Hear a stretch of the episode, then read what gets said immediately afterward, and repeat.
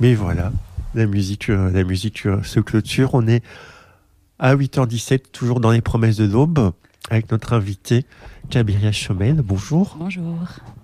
Alors, Kabiria, très rapidement, tu es euh, euh, créatrice euh, radiophonique. Comment tu te, comment tu te définis?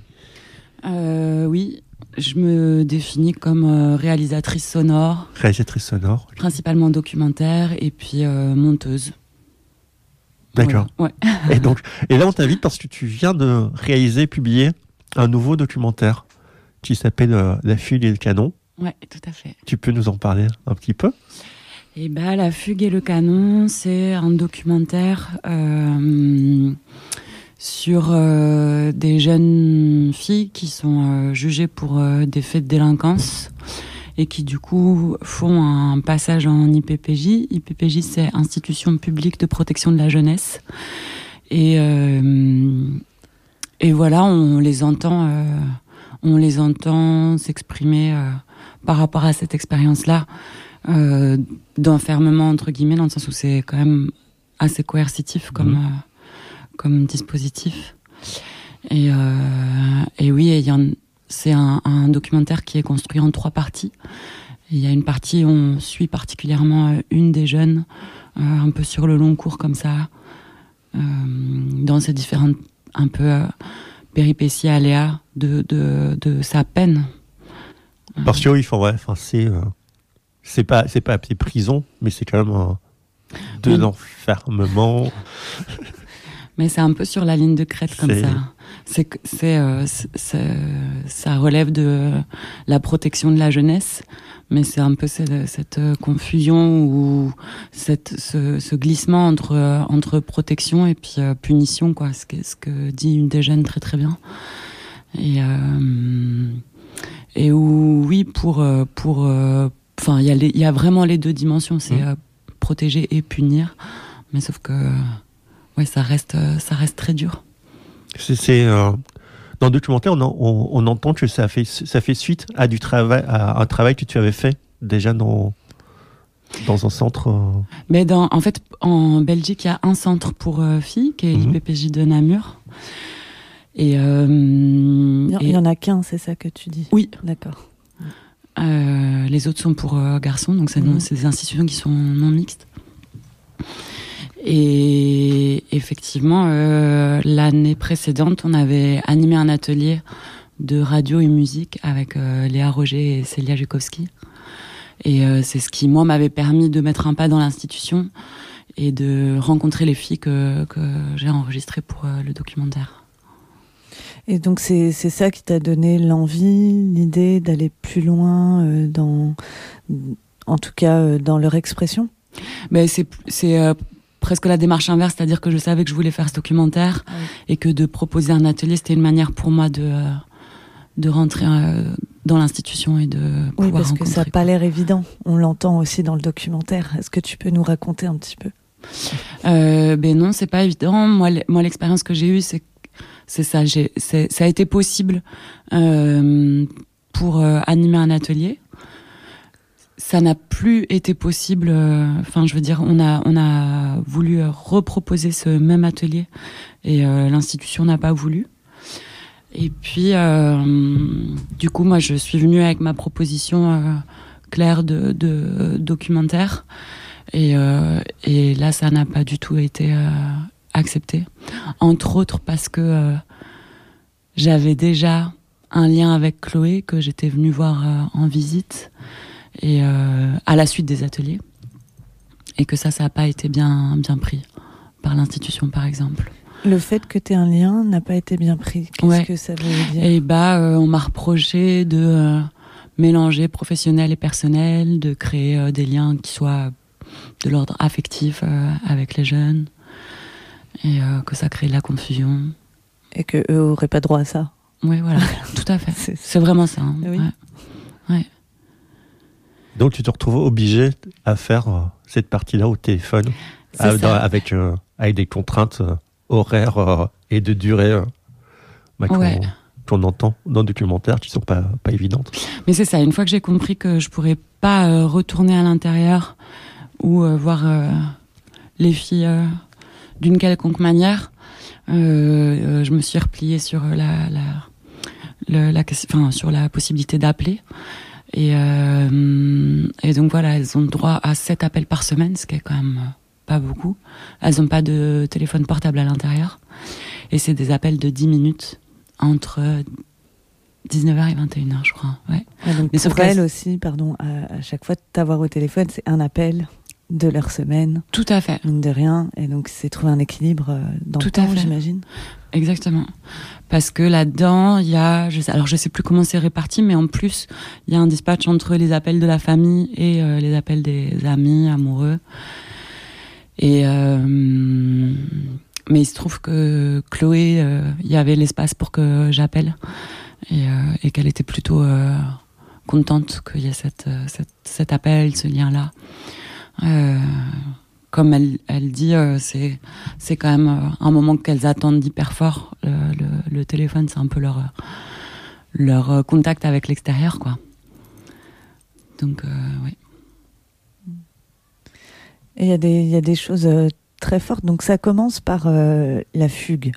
On, commence par ça en fait. Donc au, départ, on, entend parler de la fugue et on, ne sait pas vers où on va aller euh, euh finalement. Et, ça commence avec Alia. Et donc c'est, enfin moi ce qui m'a interpellé, c'est ce, ce, terme de fugue. parce que c'est partir en fait d'un endroit en prison on va pas parler de fugue en fait et donc pourquoi on utilise ce terme de fugue ici? Alors, euh, la fugue, donc il y, a des filles qui fuguent d'IPPJ. Il euh, faut, savoir par ailleurs que l'IPPJ, en tout cas en section ouverte, il y a deux sections. Il y a une section euh, fermée pour vraiment les délits graves, et puis une section ouverte pour pour des délits qui seraient plus mineurs. Et en section ouverte, par ailleurs, les grilles de l'IPPG. Bon, il y a, une personne qui euh, surveille l'entrée, mais c'est assez relativement facile de sortir, on va dire.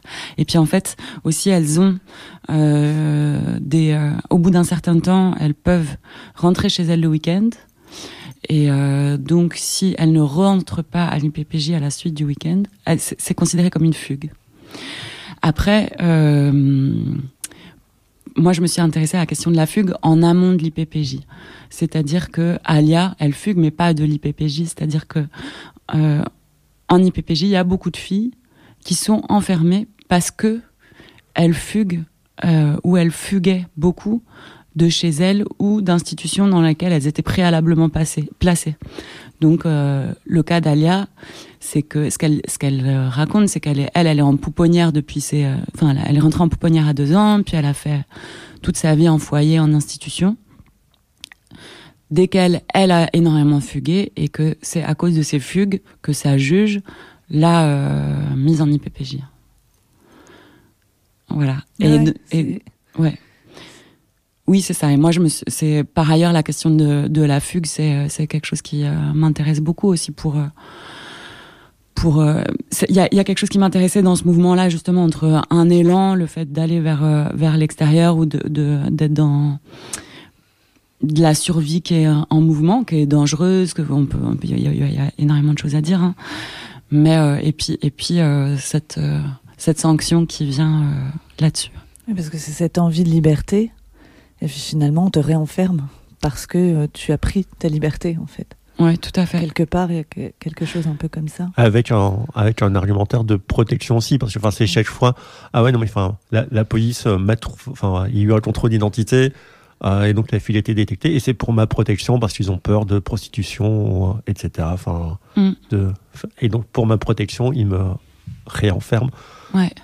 Après, enfin faut pas enfin je, je, trouve que euh, encore une fois elles ont un, un discours assez juste sur euh, sur tout ça c'est-à-dire que il y a de l'ambivalence pas non plus noir et blanc de fait euh, de fait une mineure de 14 ans qui fugue énormément c'est de la enfin il y a du danger c'est de la mise en danger etc elle, elle, le dit elle-même. Ouais voilà elle, elle le dit très clairement.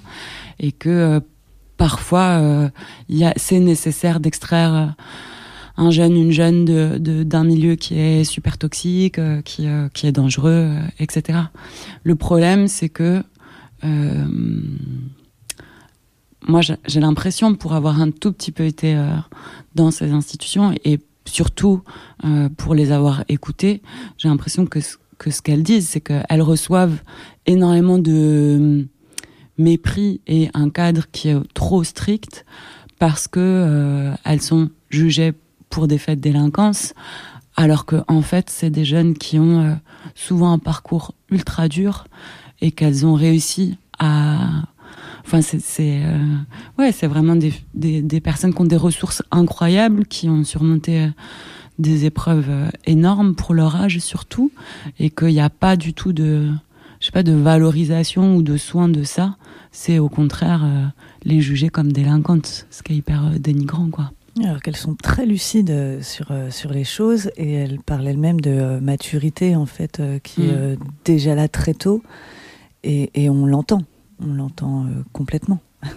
Et ça, en effet, ça n'est absolument pas valorisé non plus. Mm. Ouais, c'est assez impressionnant, je trouve, la qualité de leurs paroles et de la réflexivité qu'elles ont sur elles-mêmes et puis sur leur situation. Et, toi, dans, dans tout ça, parce que ici, le, documentaire, il fait 53 euh, minutes euh, à peu près. Euh, J'imagine que tu as eu des tas de, de rushs comme ça. Et, et comment est-ce que tu as fait un peu des, des choix de paroles?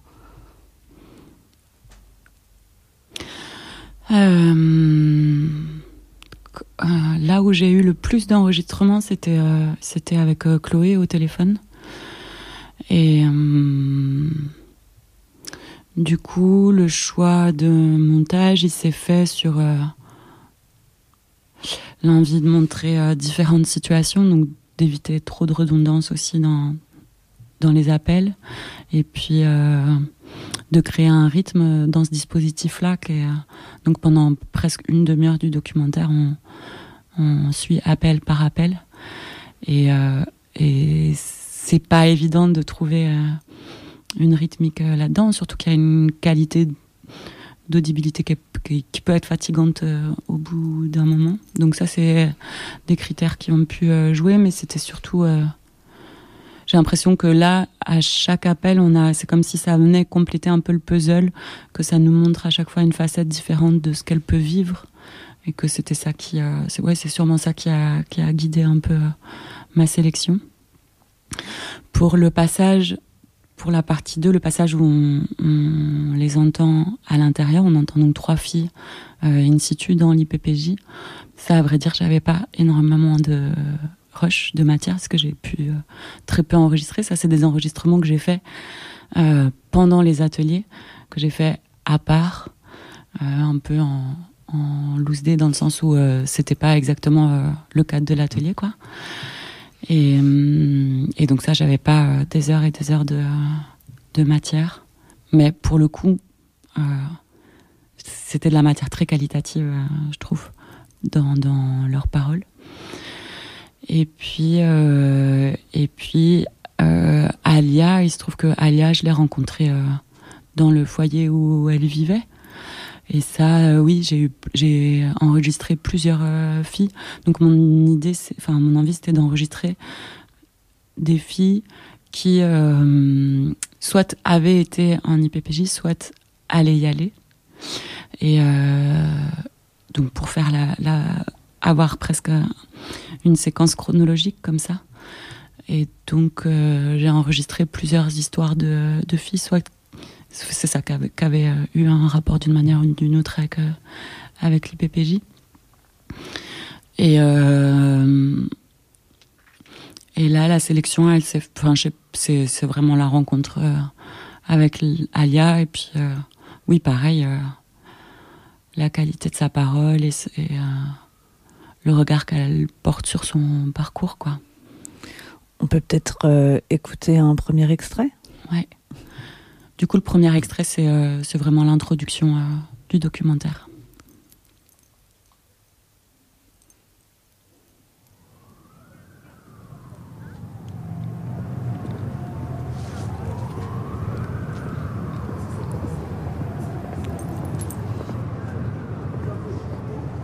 T'es dans les rues de Bruxelles, le soir, t'es avec deux, trois copines, la police se balade et ben voilà, vous rentrez pas chez vous, non Contrôle d'identité, sauf que t'as pas ta carte d'identité et qu'on te prend avec au commissariat, on se rend compte en fait que t'es mineur en fugue et qu'on te dépose au centre. Mais le lendemain, tu refugues. C'est ça que je faisais moi.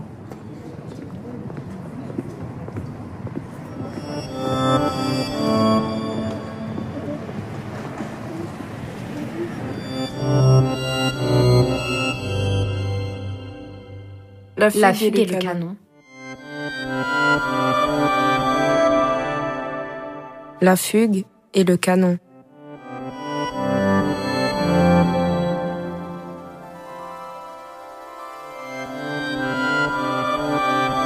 Première partie. Les fugues de Alia. Les fugues d'Alia.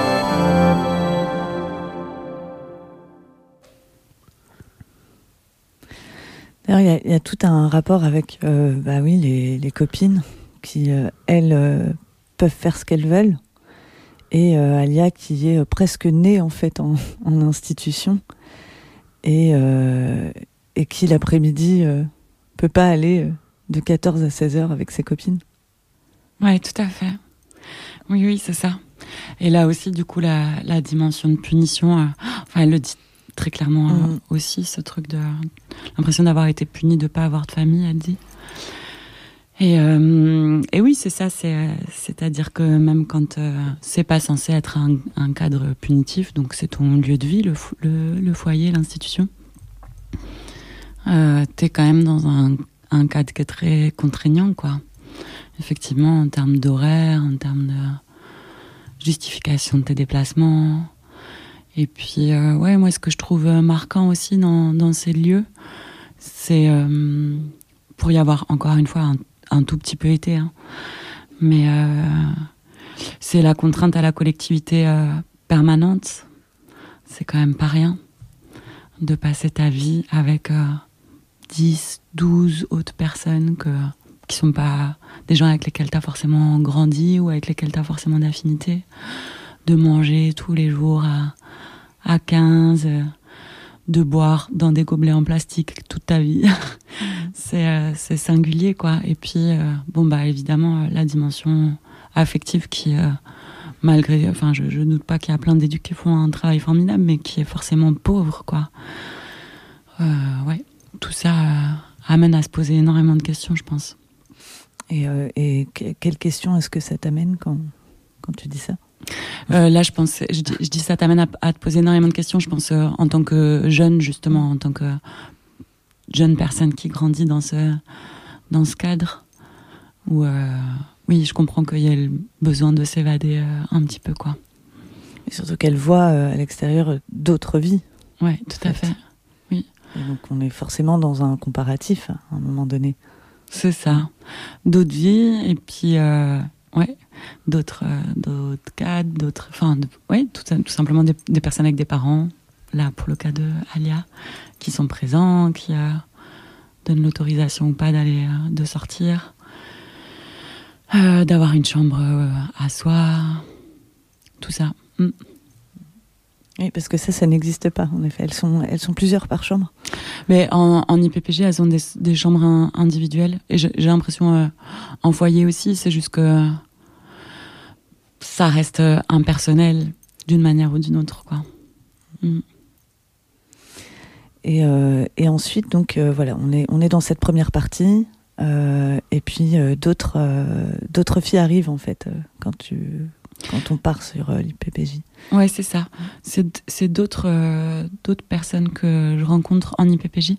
Mais non, juste pour revenir le, sur le lien entre la première partie, donc c'est ça, c'est cette idée euh, effectivement de, de rencontrer euh, les Enfin, de, parler des faits qui peuvent t'amener en IPPJ, c'est pour ça qu'on rencontre euh, Alia.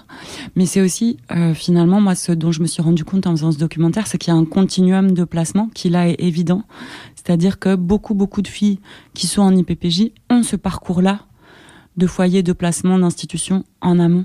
Et donc, ça dit quand même quelque chose de très fort de quel profil se retrouve dans ces institutions, c'est-à-dire que c'est des personnes qui souvent viennent de milieux ultra populaires euh, avec un, ouais, un capital euh, euh, social de ressources qui, est, qui est faible et qui du coup fait que tu te retrouves démuni sans trop la possibilité d'avoir des alternatives à, à ça.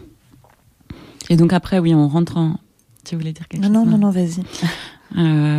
c'est ça. Et donc, la deuxième partie, on rentre dans les murs de euh, l'IPPJ et on entend Katharina, Jennifer et Chloé qui euh, nous font un peu le portrait de, de l'institution en fait.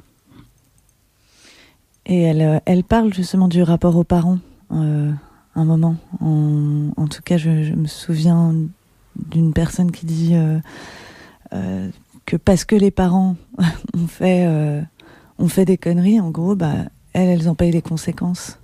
Ouais, ça c'est très très clair. C'est très clair. Il y a même euh, Chloé à, la, enfin, un moment donné du documentaire qui dit euh, en fait les rôles sont inversés, tout est tout est à l'envers dans ce système quoi. C'est pas nous qui devrions être euh, sous contrôle comme ça. Mais bien la, la, la Bon, là, j'allais dire la famille qui fait défaut, mais en fait, on pourrait élargir la, la loupe et que c'est tout un système qu'il faudrait remettre en, en question, quoi parce qu'évidemment qu'il y a plein de ressorts systémiques dans, dans, ces histoires. Euh, et, peut-être d'autres moyens de faire aussi. Bah oui, tout à fait. Parce que finalement, euh, se retrouver en foyer et euh, avoir envie de sortir de ça et se refaire enfermer quelque part, en fait, on a cette sensation d'un vertige interminable comme ça. Ouais. ouais, ouais, ouais. Oui, c'est ça. Bon, bah, c'est des institutions qui sont, euh, qui sont, je, j'invente rien, qui sont euh, un peu malades, quoi. Et, euh, et où il y a, ouais, il y a quand même très peu de dimension de, de soins et puis tout, juste d'écoute et de considération pour, pour les personnes qu'il y a en face. On écoute un deuxième extrait Ouais, c'est parti. Moi, je sors le week-end. Le plus difficile, euh, bah, c'est de revenir. Parce que, bah, en général, pendant un petit temps, tu vas plus goûter à la liberté. Puis, à partir du moment où tu peux avoir des week-ends, etc., bah, tu vas goûter à la liberté. Et puis après, bah, c'est toi qui reviens pour te faire réenfermer, en fait. Donc, euh, bah, c'est un peu compliqué et tout. C'est ça le plus dur, sinon, voilà. En fait, c'est une question de confiance, etc. Parce que, bah, à partir du moment où tu reviens pas, mais déjà, il faut savoir que forcément tu vas revenir en fait. Il y a toujours un moment donné ou l'autre où on te retrouvera quelque part, que tu feras quelque chose que tu dois pas. Parce qu'en général, c'est pas tes parents qui te gardent quand euh, tu fugues, donc bon voilà quoi. Et puis après, bah, en plus, t'as plus de week-end, tu sors plus, t'as plus rien, donc euh, c'est un peu. Donc le mieux, c'est de revenir, même si c'est dur, c'est vraiment super dur. Mais. Euh, c'est le mieux à faire si tu veux vraiment avoir ta vraie liberté un jour.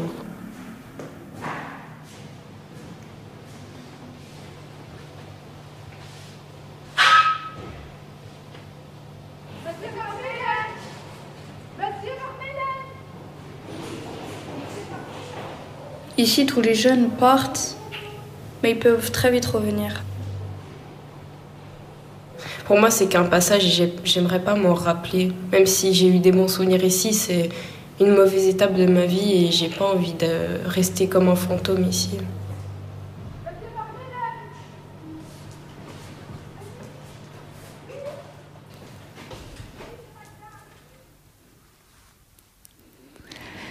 Ce documentaire, tu l'as, euh, tu as pu le, le faire entendre euh, à divers endroits? Mais il vient de sortir, donc euh, pas pour le moment. Euh, c'est ça, on, l'a mis en ligne sur euh, la plateforme de Radiola semaine passée. Oui, c'est vraiment la toute tout récent. Ouais. Et c'est ça, là, je pense que je vais m'occuper un peu de la, de la, diffusion et de réfléchir à des espaces où ça pourrait être intéressant de le faire écouter. J'aimerais bien déjà qu'il soit écouté dans le foyer de Alia.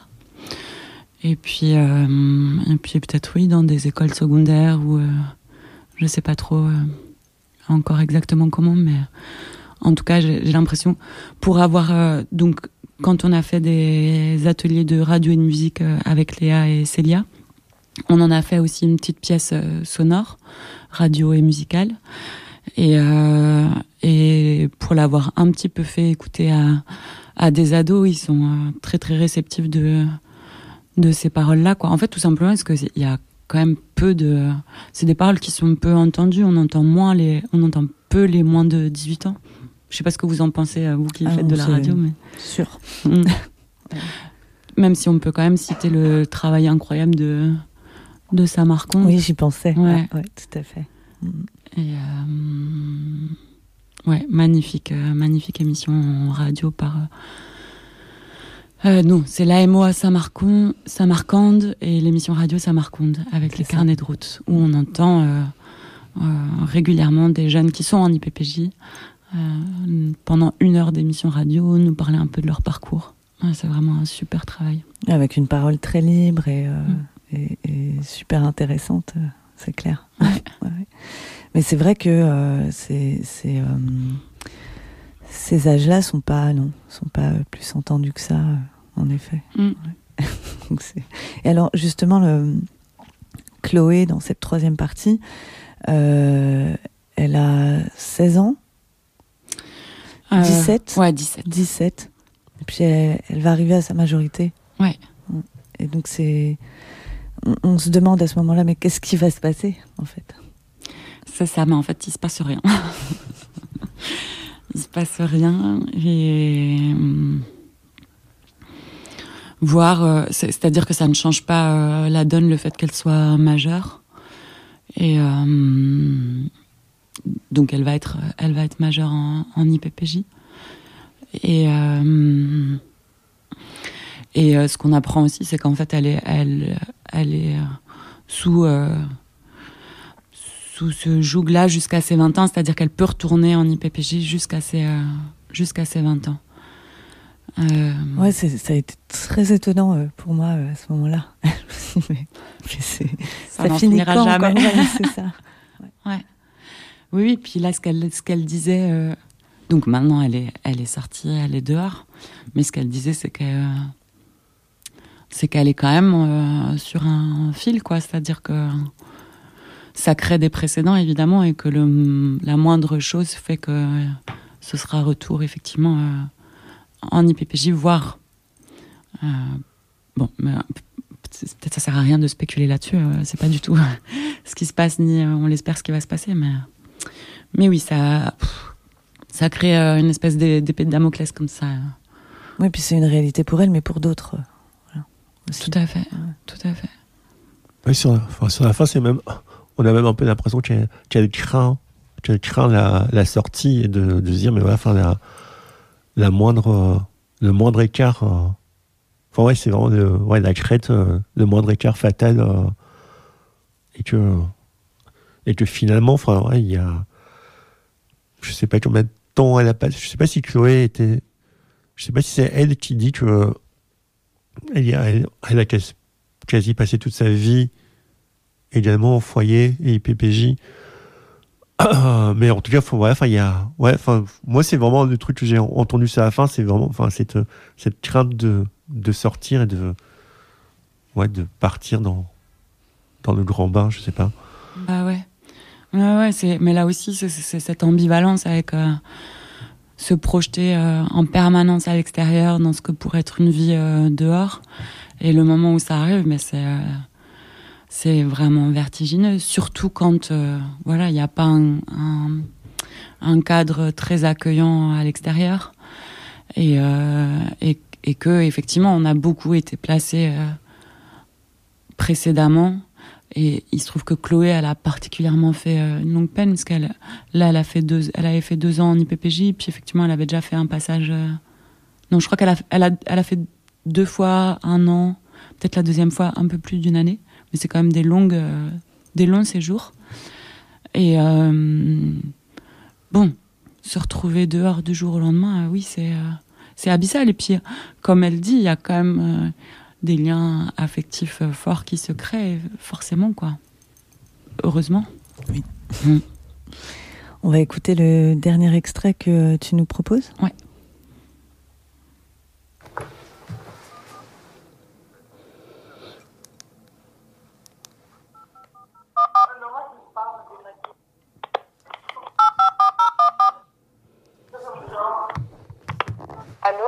Et coucou Chloé. Coucou, ça va? Ouais, et toi? Oui, ça va, mon projet avance. J'ai eu mon rapport aujourd'hui, donc ça s'est super bien passé. Trop bien. T'as eu le rapport de qui? Ben, En fait, les rapports ici, quand on est en éducation, ça se fait tous les trois mois, donc un rapport trimestriel. Et tous les soirs, euh, les éduques font des notes sur nous, euh, par exemple comportement ok, pas ok, euh, en retrait, en contact avec le groupe, des trucs, enfin des notes neutres.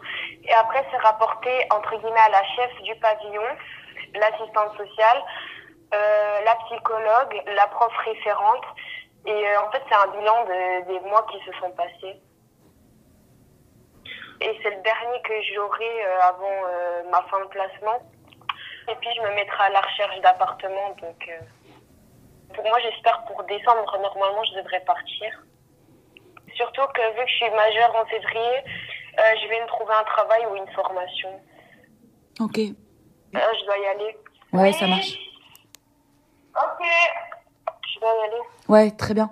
Et bah, passe un, une bonne après-midi et puis on se parle bientôt. Merci à toi aussi. Ciao. Salut. Il y a aussi tout un vocabulaire juridique hyper impressionnant. Tu te dis, mais euh, comment, comment on arrive à faire qu'une ado puisse prononcer tous ces termes, en fait? Ouais, ouais, bah ça, c'est le cas de toutes. Elles, Ah oui. elles connaissent évidemment tout, tout, tout. euh, c'est ça, tout, tout ce jargon, tous, les, tous ces métiers, toutes ces personnes à qui euh, elles sont confrontées régulièrement. Et euh, mais c'est à la à la fin de la de, la deuxième partie, euh, il y a comme un cœur qui euh, fait une, une, une liste de tous ces termes-là qui en fait euh, constituent leur leur quotidien, que ce soit des juges, des avocats, des psychologues, euh, des médiations, des blablabla. Bla, bla.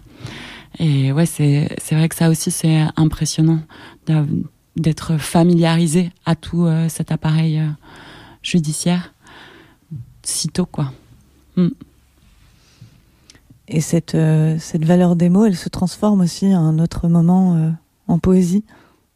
Oui.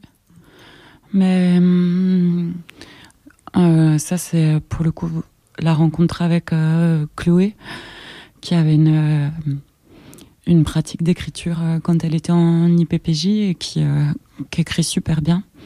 Et du coup, qui a lu plusieurs de ses textes au micro, euh, aussi au téléphone. Donc, c'était des moments très touchants où elle. euh, elle me lisait des choses qu'elle avait pu écrire euh, dans la semaine ou euh, en amont. Et, euh, et ouais, c'est des moments qui sont particulièrement forts, je trouve. Et, et, ça, et ça continue, en plus. Ça continue, euh, oui, ça a continué un petit peu à, à la sortie. Peut-être on spoil pas tout, tout, Non, tout, mais, c'est ça. mais hum, J'a- J'allais pas en dire plus. Ouais, c'est vrai. Euh, mais oui, là, euh, là, elle a fait une petite pause euh, écriture. Mm. Et là, tu as envie de. Envie de quoi euh, avec ce documentaire Tu disais euh, donc euh, voilà qu'il soit entendu par des jeunes et est-ce que qu'il soit entendu par des éducateurs, des gens, des éducatrices, des gens qui, qui travaillent aussi dans tous ces milieux-là Est-ce que ça ça aiderait aussi à entendre d'une une- d'une autre façon? Bah, j'espère, oui. Il y a une, une- une bonne amie à moi qui est, qui est éduque et qui, était assez euh, chamboulée par euh, le documentaire et qui, effectivement, euh, non seulement elle éduque, mais en plus, elle enseigne dans une école euh, d'éduc. Et, oui, elle, elle, trouvait ça. Enfin, elle, elle- allait dans ce sens-là de dire que ce serait super intéressant que, que des jeunes qui se forment à ce métier entendent cette parole-là, ces paroles-là. Pour euh, réhumaniser l'affaire, en fait, tout simplement, que de se rendre compte de, des vécus et de, de continuer d'avoir de, de l'empathie, du, du de l'attention dans, dans, ces métiers, ce qui est super difficile. Hein. Enfin, je veux dire, quand, quand c'est euh, un quotidien avec un niveau d'intensité, voire de violence euh, très fort, je pense que c'est vraiment pas facile de. Un encadrement, une hiérarchie. Euh, Tout à fait, des horaires mm. lourds. Ouais. C'est pas facile de, de, de rester à l'écoute et, et dans le sensible, quoi. Et justement, ça peut voilà, permettre de remettre en question certaines choses, euh, prendre un peu de hauteur. Oui, mm. ouais, j'espère. Ouais, aussi. Il est euh, 8h53 dans les promesses de l'aube ce matin. On est donc avec euh, Kabiria Chomel qui euh, vient de nous euh, présenter donc euh, son documentaire. mais pourquoi j'ai un trou comme La, la, fugue, la et le canon. Donc, on, peut- on peut donc l'écouter sur la plateforme euh, Radiola. Ouais.